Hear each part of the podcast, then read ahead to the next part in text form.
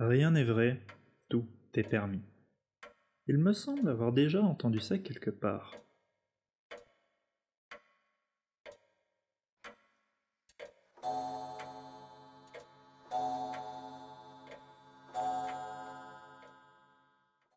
Amis de la magie, bonsoir.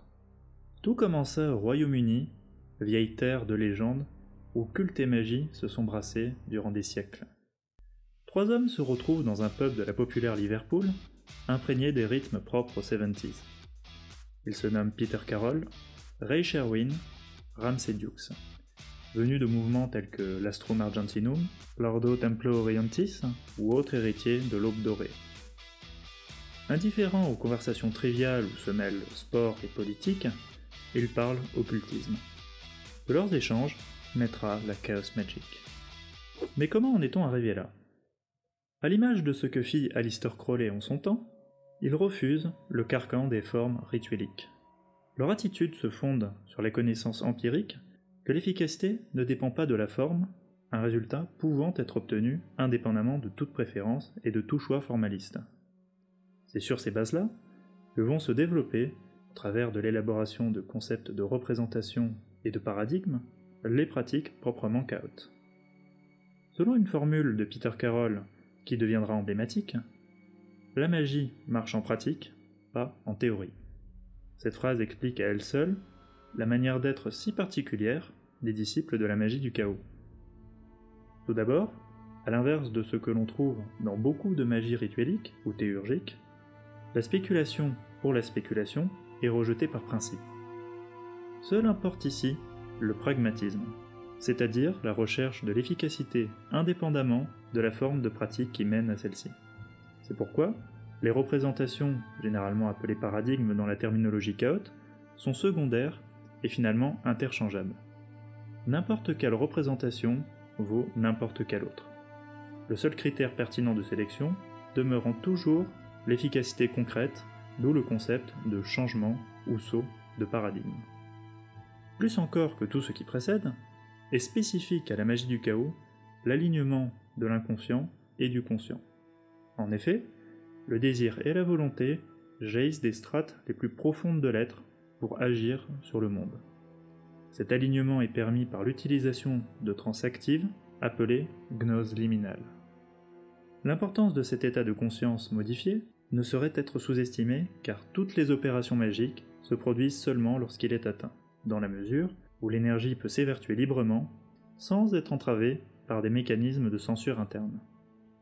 Pratiquer la magie du chaos suppose donc de connaître ses forces et ses faiblesses intimes, donc d'accepter de maîtriser sa part d'ombre, plus encore sans doute que dans toute autre forme de magie.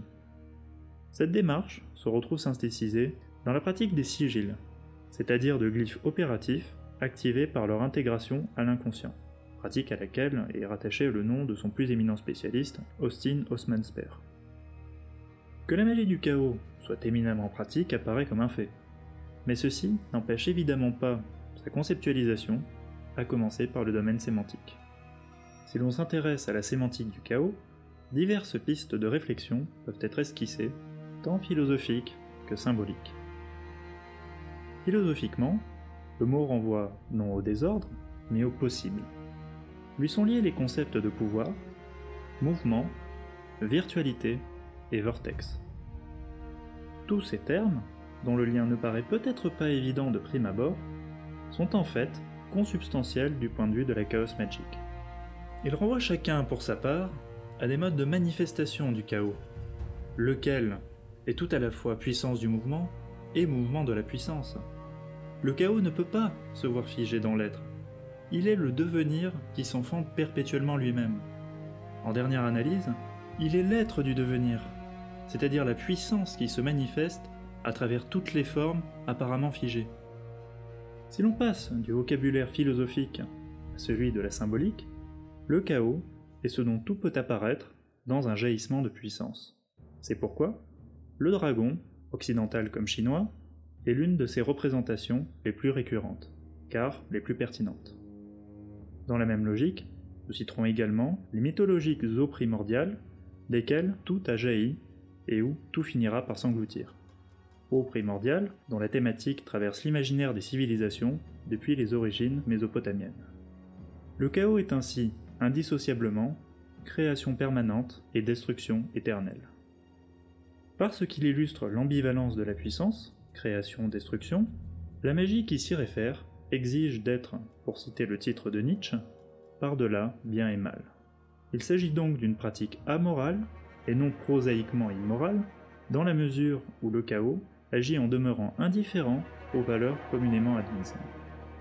La magie du chaos se veut ainsi une pratique à destination de rares êtres capables d'assumer, pour continuer à employer le vocabulaire nietzschéen, tout en dépassant le seul plan de la spéculation philosophique, une éthique hors du troupeau.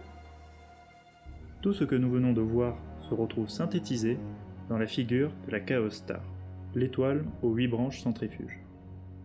Dans une mise en perspective historique, celle-ci, par sa forme, s'apparente à l'étoile de Vénus ou d'Ishtar, que l'on retrouve par exemple sur des poteries grecques du 5e siècle avant l'ère chrétienne. Son acte de naissance contemporain est recherché dans l'œuvre de Michael Moorcock, plus précisément dans le roman Eternal Champion, paru en 1962. Ce symbole sera popularisé dans les années 70 par la contre-culture pop, puis par les mouvements punk, avant d'être adopté par le mouvement chaos naissant, jusqu'à se voir développé conceptuellement par Peter Carroll en Chaosphère. Écoutons ce que celui-ci nous en dit. La chaosphère est la lumière primordiale ou la lampe magique de l'adepte, une singularité psychique qui émet une brillante ténèbre. C'est une brisure créée volontairement dans le tissu de la réalité, grâce à laquelle la matière du chaos pénètre dans notre dimension. On peut la considérer également comme une démonstration de l'axiome selon lequel la croyance a le pouvoir de structurer la réalité. On peut assigner à la chaosphère une forme matérielle qui agira comme une encre pour les manifestations chaotiques et éthériques. La forme telle que nous la livrons dans l'illustration ci-dessus n'est qu'une des nombreuses alternatives possibles. Elle consiste en une sphère possédant huit flèches dirigées vers l'extérieur du périmètre d'un cube. Une telle falsification de la logique peut être utile pour la création d'un objet essentiellement paradoxal. Cependant, la chaosphère peut prendre toutes les apparences que l'imagination de l'adepte saura lui donner. L'importance de la forme elle-même est dérisoire par rapport à la préparation psychique qui implique sa construction. La sphère existe également en tant que vortex ou porte à travers laquelle la volonté et la perception magique peuvent atteindre les autres régions de l'existence à la manière d'un puissant miroir magique. Tout est dit. Mais que deviennent nos trois occultistes depuis que nous les avons laissés dans leur pub de Liverpool? Leur rencontre n'a pas donné lieu qu'à de stériles cogitations et autres conceptions intellectuelles purement abstraites, mais s'est finalement traduite dans le domaine pratique avec la rédaction du pacte magique des Illuminati de Thanateros, ou de façon abrégée, l'IOT en 1977. Notons d'emblée que le mot Thanateros a été forgé de toutes pièces pour l'occasion, en réunissant les noms Thanatos, la mort, et Eros, le désir. Il s'agit de faire ressortir le dépassement des conceptions sclérosées par l'unification des extrêmes apparemment opposés, ceux qui constituent déjà une attitude profondément chaotique. La structure formelle de l'ordre est secondaire, la seule chose importante demeurant toujours l'efficacité des pratiques. C'est pourquoi des systèmes magiques très différents les uns des autres peuvent être rapprochés, voire réunis dans une synthèse efficiente. Ceci explique l'omniprésence de l'expérimentation et la sélection permanente, seul étant finalement retenu ce qui fonctionne. Pour la même raison, les idées personnelles et originales des membres de l'ordre sont encouragées. Le seul critère restant, encore et toujours, leur efficacité. On pourrait presque dire sans faire montre d'un esprit exagérément provocateur, que la magie n'existe pas en tant que telle, car seuls existent et agissent réellement ses adeptes et ses pratiquants. Un trait profondément original de l'ordre et la volonté affichée de désacralisation, qui s'incarne dans le personnage théâtral de l'insubordonné, adepte subalterne dont la fonction est de critiquer puis de ridiculiser les travaux de tous les autres membres. Il est intéressant de constater que cette fonction sera incarnée successivement par des personnes différentes, ceci dans le but d'empêcher l'instauration d'un statut permanent et donc figé. L'IoT prospérera durant plusieurs années, avant de connaître des dissensions internes et de voir son élan initial s'affaiblir de plus en plus. D'une manière assez ironique, cet ordre consacré à la promotion de la magie du chaos a finalement pratiquement succombé à sa propre dimension anthropique, et s'oppose à cela, même sur ce point, à bien d'autres mouvements magiques qui sont pour leur part morts ou peu s'en faut par fossilisation. L'histoire de l'IoT illustre la pertinence de la formule d'Hassan ibn Saba, grand maître de l'ordre des Achichins Rien n'est vrai, tout est permis.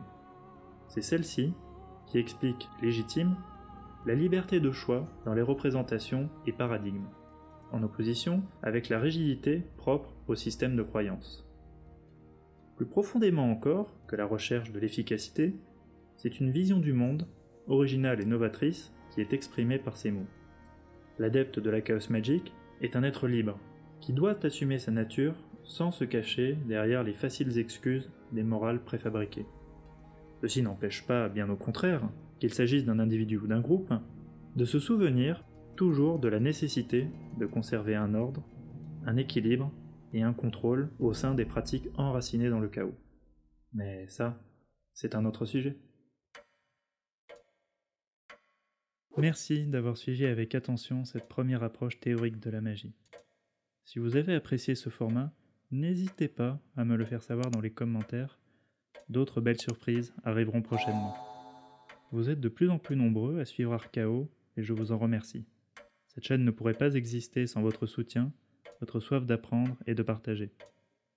Mes remerciements vont également à Morgane, de la section francophone de l'IoT Galia, pour sa contribution à l'épisode d'aujourd'hui. Si vous désirez approfondir la réflexion sur le sujet que nous venons d'aborder, je vous propose les titres suivants en attendant de nous retrouver vendredi prochain.